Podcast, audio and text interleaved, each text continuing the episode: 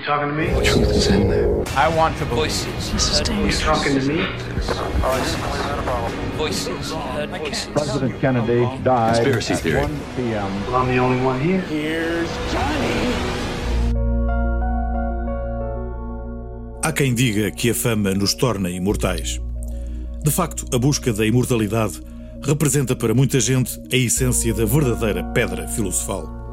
Lamentavelmente, essa imortalidade só é alcançada muitas vezes depois da própria morte. Enfim, injustiças da vida.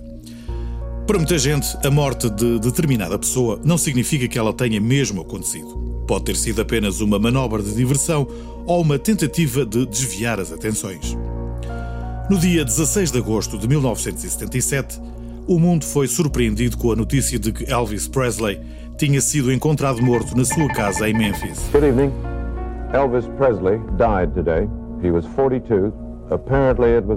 Para muita gente, aquele dia marcou o fim de uma era, mas há quem afirme, e não são assim tão poucos como isso, que tudo não passou de uma encenação e que Elvis está vivo. O rei do rock, como era conhecido, nasceu a 8 de janeiro de 1935 e tornou-se num verdadeiro ícone da cultura popular. É um facto que 42 anos mais tarde, Elvis já não apresentava a mesma forma física dos tempos iniciais e o movimento de ancas que o caracterizava tinha dado lugar a um corpo obeso com mais de 130 quilos e dependente de substâncias químicas. Mas isso não impediu que muitos milhares dos seus fãs se tivessem dirigido imediatamente para Memphis logo após a notícia da sua morte. E foi precisamente nesse dia que começaram os rumores. Desde logo porque alguém reparou que um helicóptero teria aterrado nos jardins de Graceland, a sua casa, tendo descolado quase de imediato.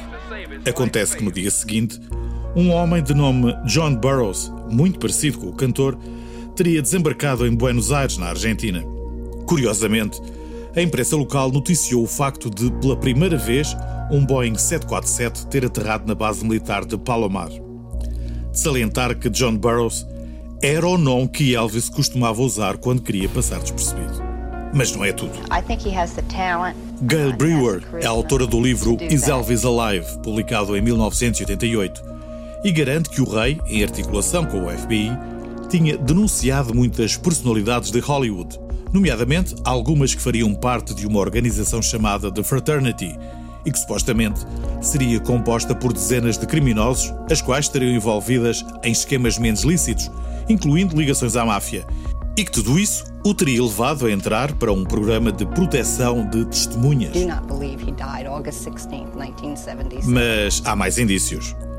Durante o velório, houve quem tivesse notado que a razão para o caixão ser anormalmente grande, podendo pesar cerca de 400 quilos, se dever ao facto de ter que albergar um sistema de refrigeração, pois o que estava lá dentro era apenas um boneco de cera.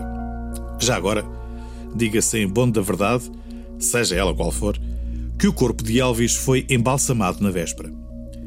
Já no cemitério de Forest Hill, foi notado que a cerimónia fúnebre não contou com a presença de altas patentes nem mereceu honras militares, apesar de Elvis ter servido no exército e alcançado o posto de sargento. A conclusão óbvia é: o pai do cantor não permitiu que isso acontecesse, pois não era o seu filho que ali estava. Dois meses mais tarde, o corpo de Elvis foi trasladado para a sua residência oficial, onde permanece ainda hoje, mas a lápide que foi colocada apresenta o nome Elvis Aaron Presley e não o nome com que foi batizado. Aaron, com apenas um A, pois Elvis tinha alterado o seu nome ainda na década de 50 como forma de se distinguir do seu irmão gêmeo que faleceu durante o parto, e Aaron passou então a ter dois As. Esta aparente troca de nomes foi o suficiente para que alguns acreditassem que não era de facto o corpo do rei que ali estava. Ao longo dos anos, foram muitos os sinais de que Elvis ainda estava entre nós.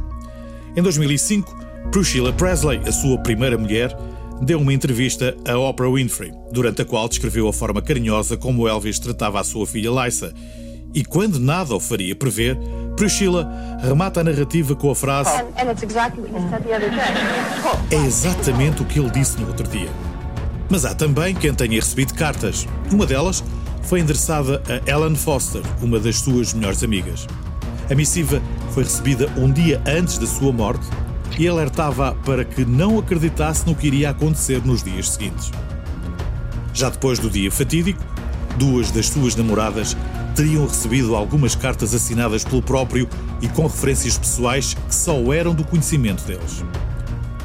Mas supostamente o rei não continuou apenas a escrever, tendo-nos brindado por diversas ocasiões com a sua presença física.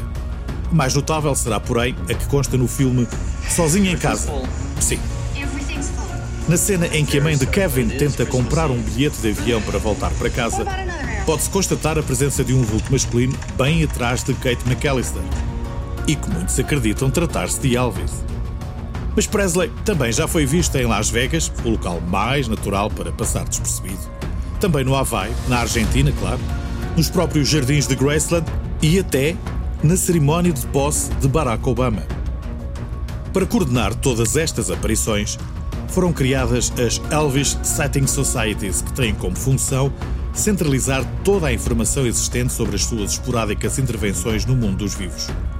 Mas a prova das provas é dada por Bill Benny, um ex-pastor do Kentucky. Bill afirma que tem amostras do DNA de Elvis vivo e do corpo que estava dentro do caixão e que as duas não coincidem. E explica tudo no livro que, entretanto, publicou. DNA Proves He's Alive. Entretanto, uma pesquisa realizada pela empresa Gallup concluiu que 4% dos americanos pensavam que Presley estava vivo, ou seja, há pelo menos 12 milhões de americanos que acreditam que Elvis Aaron Presley ainda está entre nós. Se assim fosse, o rei teria completado no passado dia 8 de janeiro 86 anos. Uh, Elvis has left the building.